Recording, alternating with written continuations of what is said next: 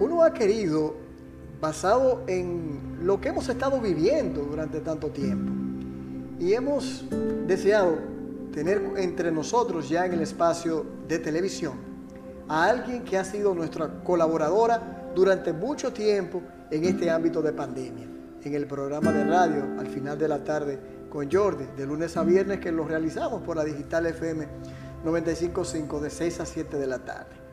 Así que, doctora, gracias por estar con nosotros. El doctora placer es mío. Sí, muchísimas gracias por invitarme. Para nosotros es verdadero, un verdadero placer eh, contar con su presencia aquí. Igualmente. Quisiera que usted misma diera sus credenciales a nuestro público y así podrán entender el por qué hemos querido que usted eh, esté aquí con nosotros hablando del tema que, nos, que vamos a tratar y que tiene la sapiencia sobre el mismo. Claro, con muchísimo gusto. Yo soy Catherine Calderón, soy médico, soy egresada de la Pucamaima en la promoción 2014. Eh, luego, posterior a eso, sabe que nosotros tenemos que hacer una, eh, un año de pasantía para ganarnos el derecho a ejercer legalmente en República Dominicana. La hice en el Hospital Morillo King en La Vega. Posterior a eso, ya me empleo en mi alma mater, en el área de investigación. Allá me dedico a la docencia y también a la investigación per se. Eh, y ahí es donde adquiero un poquito de mis herramientas. Y luego termino esa parte eh, para con, conseguir eh, completar la parte de la especialidad médica, que es donde me encuentro ahora mismo. En el interín, cuando daba clases, entonces eh, le propuse a mis estudiantes como parte del, de un proyecto que yo tenía que hacer medio obligado, porque tenía que hacerlo por unos puntos, hacer un poco de lo que yo hago ahora, eh, que es eh, difundir información científica, pero en lenguaje llano. A muchos de ellos realmente les gustó el proyecto, eh, ellos lo hacen en ese momento por diferentes plataformas, Facebook, Instagram, a veces hasta con podcast. Y uno de ellos me dijo, profe, pero ¿por qué usted no se queda haciendo algo así, pero ya a largo plazo, eh, con, con, continuidad? Y eso me dejó pensando, de inicio mm, no me parecía como que la gente se iba a interesar por un proyecto como que de medicina, eh, en un lenguaje llano y común, pero realmente a, través de los años me di cuenta que no, que realmente la gente sí se interesa. Y ahí es que surge el proyecto de Ampicilina 500, que es una página que está basada básicamente en Instagram, pero también la tengo en Twitter, donde trato de llevar información médica eh, basada en buena evidencia, pero en lenguaje llano. Eh, y ahí realmente es donde logro conectar con muchísimas personas, como por ejemplo contigo, donde gracias a Dios he tenido la oportunidad de colaborar y de llevar un poquito más de información, porque realmente la educación es eh, vitalísima y es parte de lo que nos falta ahora mismo. Entonces, eh, si podemos deducir que usted tiene el ámbito de la investigación. Sí, realmente ah, eso me gusta mucho. Es, fue como una pasión aprendida, eh, honestamente, porque la investigación es un poquito difícil acá en República Dominicana, no hay tanto apoyo, comenzando por las instituciones a nivel público-privado. Sí. eh, tampoco hay mucha difusión, eh, acceder a publicaciones fuera es costoso. Entonces, eh, también hay, está la parte técnica que es claro. pesada. Tampoco es como que muchas veces los profesores, aunque en mi caso yo creo que fui la excepción porque mis profesores fueron excelentes, pero los profesores como que no inculcan tanto ese deseo de investigar y ya cuando uno le toca hacerlo, como que pesa un poco más. A mí, a la, la, verdad, cuando comencé la docencia me pesó un poquito al inicio porque es mucho material, mucho que aprender, pero luego me fui, me fui enamorando y me di cuenta de la, de la, del potencial que hay acá en República Dominicana, de lo mucho que podemos investigar y de lo bonita que es la investigación, sobre todo cuando uno, uno la, la platana y la logra, la logra llevar a las masas. Doctora, ya entrando, entrando en materia uh -huh. eh, y sobre lo que nos ha interesado al mundo y evidentemente también a nuestro país durante más de un año.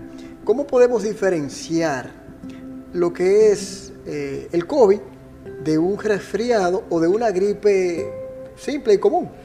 Sí, mira, eh, la, la, principal es el contexto epidemiológico en el que estamos viviendo. Ahora mismo, si bien aquí en República Dominicana tenemos, por ejemplo, influenza, que es la famosa gripe mala, sí. durante todo el año, también eh, es bueno diferenciar que acá ahora mismo estamos en temporada igual de COVID eh, y los síntomas se parecen, pero va a ser eh, básicamente el tiempo un poquito y la intensidad de los síntomas. Por ejemplo, eh, con ambos, con tanto con COVID como con la influenza, como sí. con un resfriadito, puede que haya fiebre en el resfriado un poquito menos.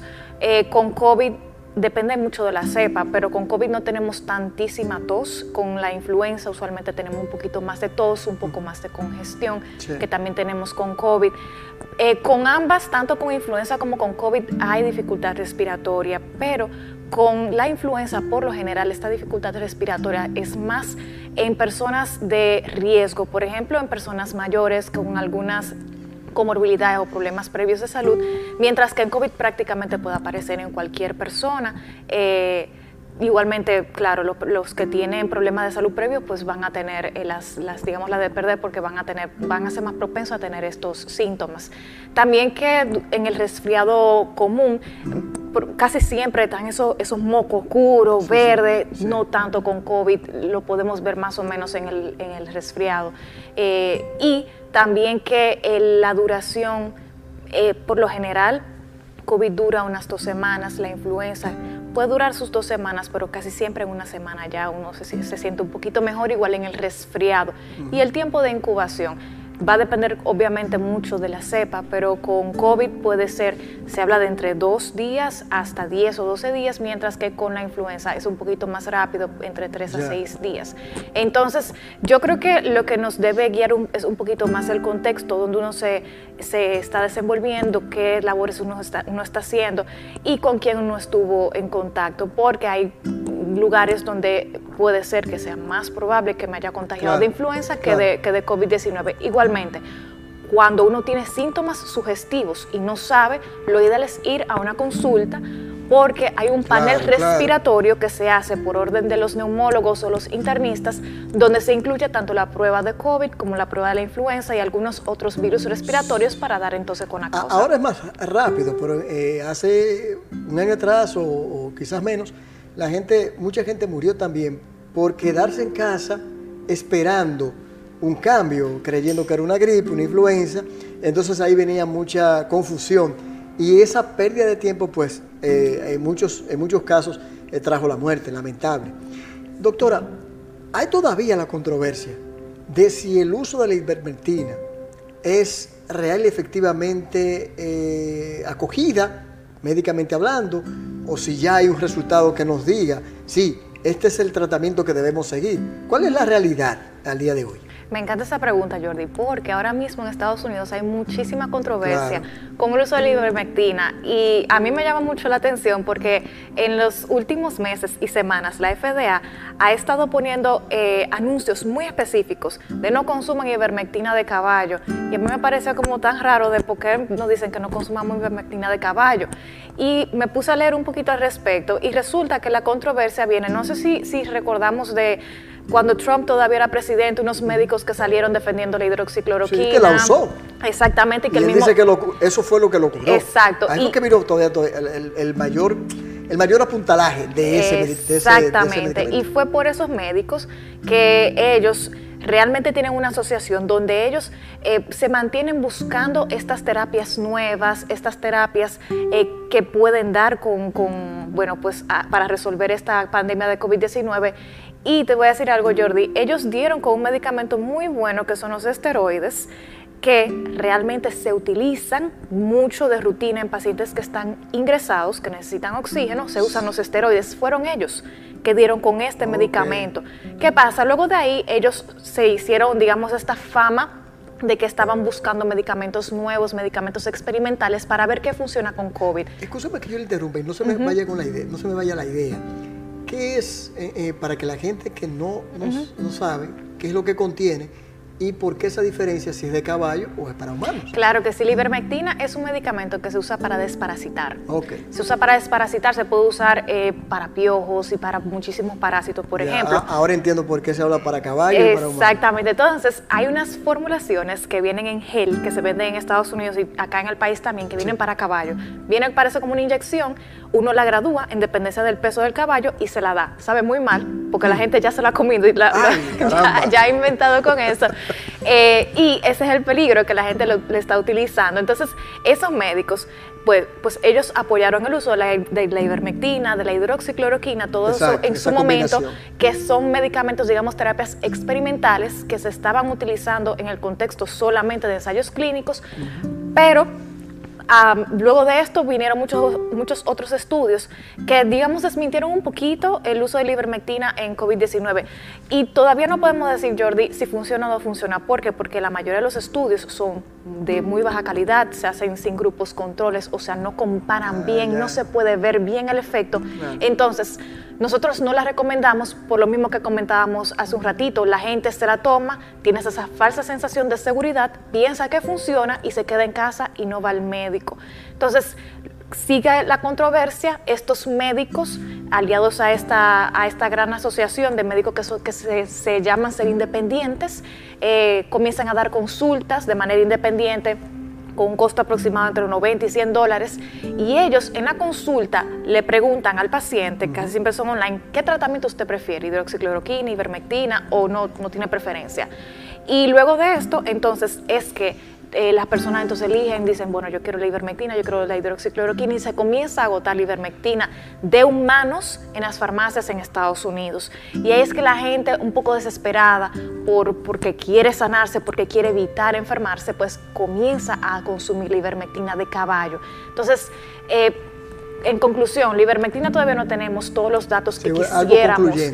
Yo fuera la primera que quisiera que eso fuera la solución un medicamento barato, noble, pero lamentablemente las decisiones en medicina las hacemos basadas en la evidencia. Entonces, si la evidencia ahora mismo no es concluyente, lo mejor es dejarse guiar por un profesional de salud actualizado y que sepa lo que a usted le conviene en el caso suyo. Entonces, vamos a entrar en materia, eh, en la parte con lo que sí, por lo menos se ha determinado que ha funcionado, en cierta manera, la efectividad de las vacunas. ¿Cómo podemos determinar eh, cuál de ellas tiene la, eh, los datos que tiene, los nuevos datos con relación a, las vacunas o las distintas vacunas y su efectividad? Bueno, la, primero es comenzar hablando que las vacunas son buenas todas. La mejor vacuna es la que usted tiene en su brazo y la que tiene disponible para que le coloquen. Hubo mucha controversia hace unos meses que si Sinovac, que era China, que si le estaban regalando, que si con Pfizer, que si, AstraZeneca, que si Johnson Johnson todas son buenas. Claro, como todos los medicamentos, todo tiene un efecto secundario posible y también tiene efectos a largo plazo que podrían ocurrir en algunas personas como con todo, usted se toma un acetaminofén, se toma un medicamento para la gripe y tiene el riesgo. Lo que pasa es que uno sopesa riesgo versus beneficio. Hay gente que es alérgico a la aspirina y otros no. Y es un medicamento simple. Y es un medicamento noble. Entonces, igual con las vacunas. Eh, mucha gente tiene el temor de que, bueno, si las vacunas son... Eh, tienen poco tiempo estudiándose, que si son efectivas o que si no. Bueno, algunos datos rápidos, las vacunas, todas, los mecanismos que utilizan o son ya conocidos como los de virus inactivo, lo que utiliza, por ejemplo, la vacuna china, la de Sinovac, o tiene ya mucho tiempo estudiándose, como por ejemplo los de que utilizan eh, información genética como ARN viral. Que ese es el caso Exacto, el ARN mensajero, que ese es el caso de la, de, por ejemplo, la de Pfizer. Eh, esos medicamentos y esa bueno, más bien esa, esa tecnología ya se viene estudiando desde los 1989, 1990. Lo que pasa es que hay que tener algo claro, las vacunas lamentablemente no son lo más costo-beneficio eh, para, no representan tanto costo-beneficio positivo para los, eh, las compañías farmacéuticas. ¿Por qué? Porque la mayoría de, los, de, los, eh, de las eh, enfermedades que intentan prevenir, pues ocurren en países como los de nosotros, de medianos y bajos ingresos, que no ah, tienen tanto poder adquisitivo. Entonces, por eso no se invierte tanto en la vacunación. Tenemos 40 años todavía detrás de la vacuna de la malaria y lamentablemente todavía no la obtenemos. Entonces, ¿Qué pasa? Todas esas tecnologías ya se conocen y ya se estaban utilizando. Entonces viene COVID-19 eh, a trastornarnos y bueno, ya se utiliza el tanto el, ese, esos cerebros que ya existían, tanto ese, ese poder económico proveniente de países como de algunas universidades, se unen y nos dan las vacunas que se estudiaron por bastante tiempo, por aproximadamente espacio de un año. De ahí entonces eh, sacamos esos porcentajes de la eficacia y luego cuando ya se comienzan a comercializar los porcentajes de la efectividad, que es cómo la vacuna actúa en un contexto de la vida real. En dependencia de donde uno se encuentre, de la circulación del virus, en dependencia inclusive de la variante predominante, esos porcentajes de efectividad pueden cambiar. Pueden cambiar. Pero Lo bueno es que todas las vacunas son buenas contra todas las variantes y también que las vacunas igualmente siguen protegiendo. Puede variar un poquito los porcentajes de efectividad, pero estuve chequeando y la mayoría eh, cuando cambia, cambia más es en prevenir la enfermedad sintomática, o sea, ah, que puede ser que una vacuna quizá te protegiera un 80, 90% en prevenir que uno tuviese síntomas y ahora proteja un 70, un 80%. Pero los porcentajes de, de efectividad en cuanto a prevenir si una persona se enferma gravemente, llega a un hospital o requiere UCI o muere, eso prácticamente no ha cambiado, lo cual nos llena de muchísima esperanza. De forma breve, para irnos a la pausa, doctora, eh, ¿cuál es su opinión de una tercera dosis o una cuarta? Eh, porque mucha gente eh, apenas ha enfrentado las dos y pocos todavía en comparación con la, la primera y la segunda han decidido una tercera. Exacto, yo pienso que eventualmente nos va a tocar a todos. Sé que una tercera nos va a tocar a todos y una cuarta a algunos. Es bueno eh, destacar que hay una pequeña diferencia entre una tercera dosis y una dosis de refuerzo. La tercera dosis se le coloca a las personas que tienen un sistema inmunitario debilitado, por ejemplo, personas con cáncer, personas con VIH o SIDA, personas que han recibido trasplante, que su sistema de defensa no puede montar esa respuesta adecuada. Entonces, entre dos a tres semanas luego de la segunda dosis se le pone la tercera. A nosotros que estamos aparentemente sanos, se nos pondría una dosis de refuerzo. ¿Cuándo? Esa es la cuestión y eso es lo que se está debatiendo muchísimo, pero se estima que debería ser entre ocho meses, seis, ocho meses a un año después de la Estados Unidos la Pfizer es la primera que ha dicho que para los, próximos seis meses o siete, a aquellos que la han recibido, pues sí, ocho, aconsejaría una tercera. Ocho meses después de la segunda van a comenzar a colocar la tercera hora en pues Yo le voy a decir una cosa, doctora, yo me la puse la tercera. Muy bien. Gracias a Dios. Todo el que pueda que y, se la, y gracias de aquí, fuerte. Vámonos a la pausa, que ya volvemos conversando con la doctora Catherine Calderón, ampicilina 500. Ya volvemos. Bien, tal como eh, habíamos anunciado en el segmento pasado, seguimos conversando sobre eh, la pandemia, sobre el COVID-19 con la doctora Catherine Calderón. Doctora, me quedó con la duda, me quedé con la duda en, el segmento pasado, cuando le hicimos la pregunta sobre las vacunas. Hay siempre la desinformación y creo que muchos de los que no acogen las vacunas, o si son la primera o la segunda, es precisamente por ese desconocimiento. Le dicen, ah, bueno, pero eh, fulano se puso las dos vacunas, o se puso una vacuna pero está enfermo, o le dio el COVID. ¿Qué podemos explicar sobre eso, doctora? Realmente es una excelente pregunta. qué estadísticas podemos eh, y, es bueno mencionar que las vacunas lo que previenen básicamente es que la persona se enferme gravemente, requiera un UCI o, muera. O sea, es el, propósito principal de las vacunas. Y mientras más vaya, mientras más personas se vayan vacunando, pues es normal que más personas se vayan enfermando. Eso es pura matemática. O sea, mientras más personas se, vacunen, la probabilidad de que le toque la enfermedad a alguien que se vacunó, pues es mayor. Entonces, es esto. ¿por qué?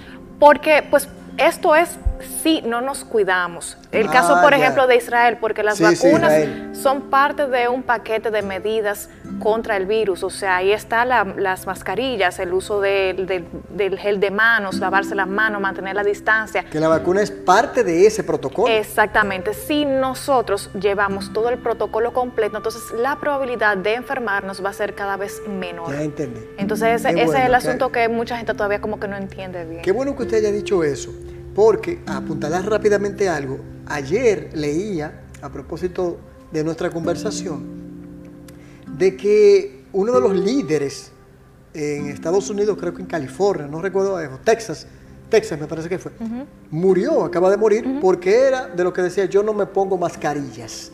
Él no hablaba de las vacunas, sino de las mascarillas. Incluso en su casa, él prohibía que se pusieran mascarillas, no se puso nunca mascarilla, 50 años y acaba de morir.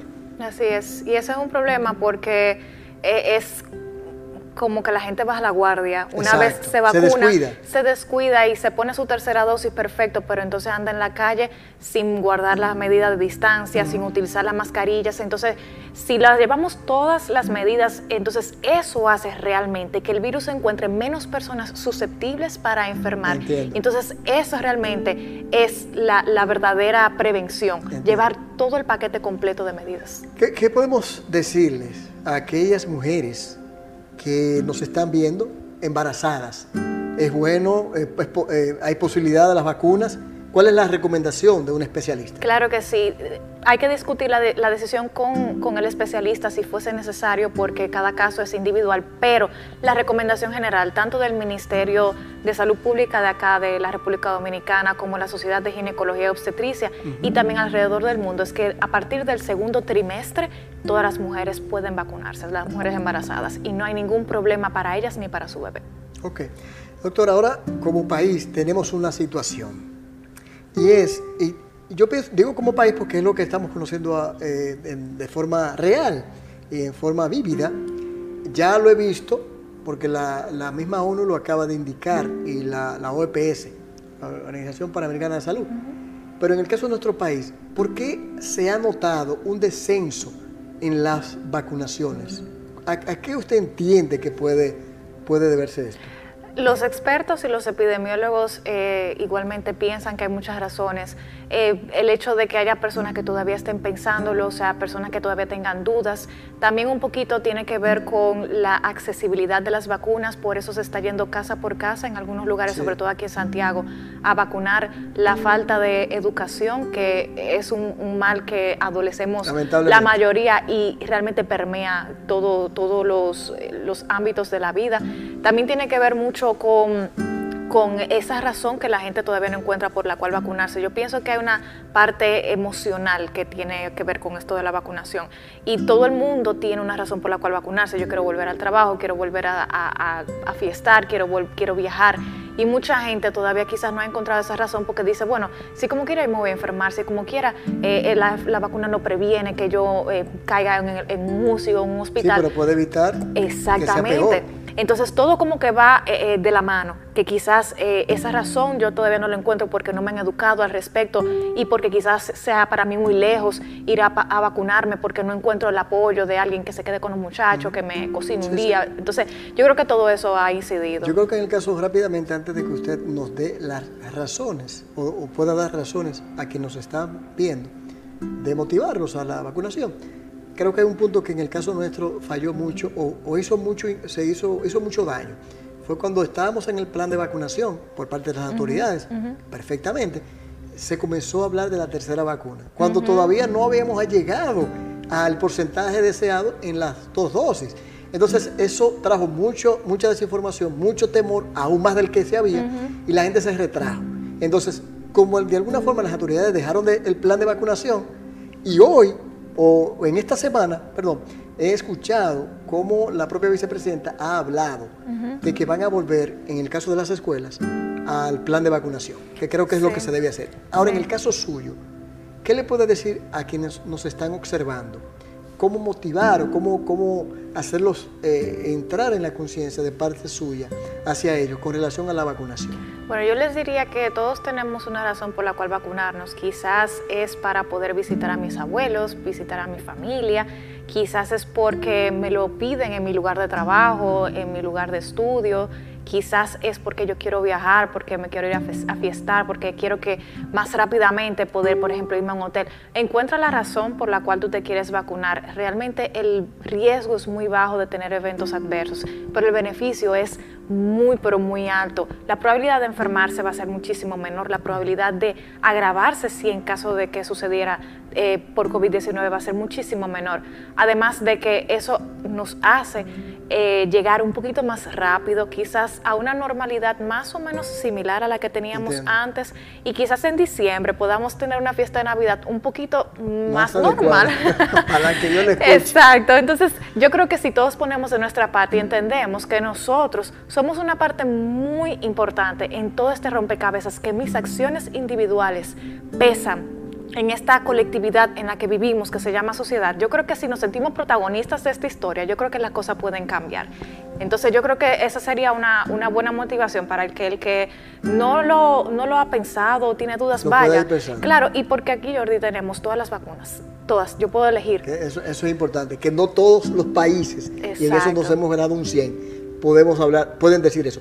En el caso de las variantes, de forma breve, ¿cuáles son aquellas cuál es la diferencia entre una y otra eh, que pueda explicarnos sobre ese, sobre ese detalle. Rápidamente, una variante es cuando el virus cambia, es diferente a una mutación. Básicamente una variante es cuando el virus está tratando de copiar entre una persona u otra o de un microorganismo a otro, eh, cambia alguna cosita, entonces eso hace que se pueda comportar de manera diferente protegiéndose de las mismas que, hace el cuerpo y de lo que inventa el, ser humano. Claro que sí, así mismo es. Y entonces eh, hay muchísimas variantes, hay más de 10 descritas, hay, hay diferentes tipos de variantes, hay variantes de interés, hay variantes de, de alto cuidado pero la que más hemos escuchado es la variante Delta, que ahora mismo en República Dominicana las, las autoridades de salud no la han reportado, pero puede que haya, que quizás simplemente sea que no se haya encontrado en alguna muestra y eh, mucha gente está asustada, sobre todo por los casos vistos en Estados Unidos, porque Delta se puede eh, propagar un poquito más rápido y también puede causar... Oye, el caso de Puerto Rico ahora que nos acaba de indicar, de que parece que van a volver al, cierre del toque de queda. Y es por el temor a la variante. Exacto. Entonces, el problema de la variante es que se, en, algunas, en algunos casos se pueden propagar más rápido y causar más muertes, que es el caso de Delta. Eh, yo creo que lo que tenemos que seguir haciendo es cuidándonos y protegiéndonos, porque tengamos delta o no, variantes o no, las medidas son las mismas, el tratamiento es el mismo, el método de detección es el mismo. Entonces, lo importante es que si queremos cuidarnos de delta y de todas las variantes, continuemos con las medidas que ya conocemos de prevención. A propósito de un tema que es, que es muy actual y que en los próximos días todavía se va a acentuar más, y es el caso de las, la apertura de las escuelas, los colegios. Eh, se habla de la escuela, del inicio del año escolar, eh, luego de la quincena de este mes. Eh, ¿Cuál es su criterio? ¿Cuál es su posición? ¿Es correcto o debemos mantenerlo lo virtual? ¿Qué, qué, ¿Cuál es su recomendación? En República Dominicana, porque hay que contextualizar las medidas, yo creo que si lo hacemos bien y si tratamos de hacerlo más o menos en orden, y yo tengo esperanza, porque yo creo que eh, mucha gente se, como que se ríe y le parece como inadecuado que volvamos a la presencialidad, y yo creo que no, que podemos volver a lo presencial. Primero, nuestro sistema de educación yo creo que no aguanta otro año más virtual, sobre todo que la mayoría de niños, niñas y adolescentes no viven el privilegio de tener una buena conexión, de tener alguien que les ayude, entonces tenemos que entender el contexto en el que estamos. Entonces yo creo que sí que los niños se benefician de volver a un de retornar de manera presencial. Lo otro es que eh, las mismas medidas que utilizamos nosotros los adultos, que los niños también han aprendido en este año de pandemia, ellos las van a seguir utilizando en las escuelas y en los colegios.